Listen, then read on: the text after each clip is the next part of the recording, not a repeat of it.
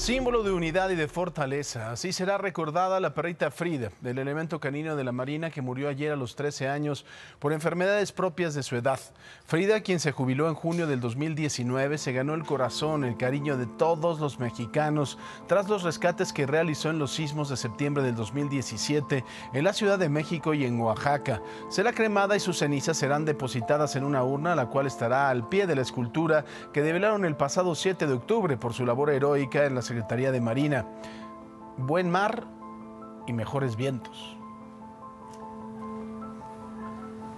Y mire, Frida fue un labrador de color miel, nació el 12 de abril del 2009 en la unidad canina de la Secretaría de Marina.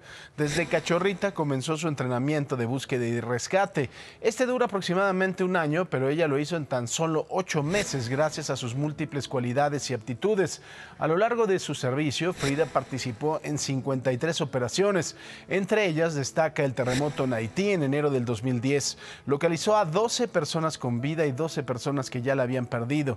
Enero del 2013 estuvo en la explosión de la torre de Pemex aquí en la Ciudad de México y rescató ocho cuerpos. En abril del 2017 encontró los cuerpos de 20 personas sin, vidas tras, sin vida tras un deslave en Guaranda, en Ecuador.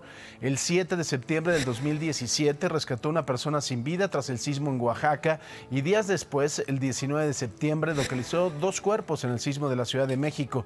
En total rescató 55 personas, 12 vivas y 43 personas que ya habían perdido la vida.